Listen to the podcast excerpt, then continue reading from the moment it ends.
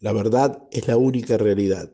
Escrito por Francisco Paco Urondo en abril de 1973 desde la cárcel de Villa Devoto. Del otro lado de la reja está la realidad. De este lado de la reja también está la realidad. La única y real es la reja.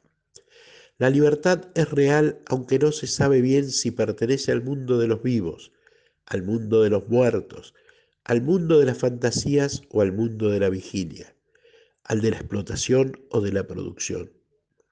Los sueños, sueños son recuerdos, aquel cuerpo, ese vaso de vino, el amor y las fraquezas del amor, por supuesto forman parte de la realidad. Un disparo en la noche, en la frente de estos hermanos, de estos hijos, aquellos gritos irreales de dolor real de los torturados en el ángelus eterno y siniestro de una brigada de policía cualquiera. Son parte de la memoria. No suponen necesariamente el presente, pero pertenecen a la realidad. La única aparente es la reja cuadriculando el cielo.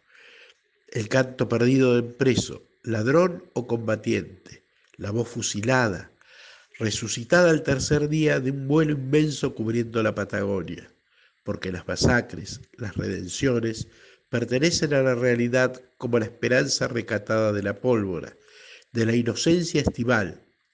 Son la realidad como el coraje y la convalecencia del miedo, ese aire que se resiste a volver después del peligro, como los designios de todo un pueblo que marcha hacia la victoria o hacia la muerte, que tropieza, que aprende a defenderse, a rescatar lo suyo, su realidad.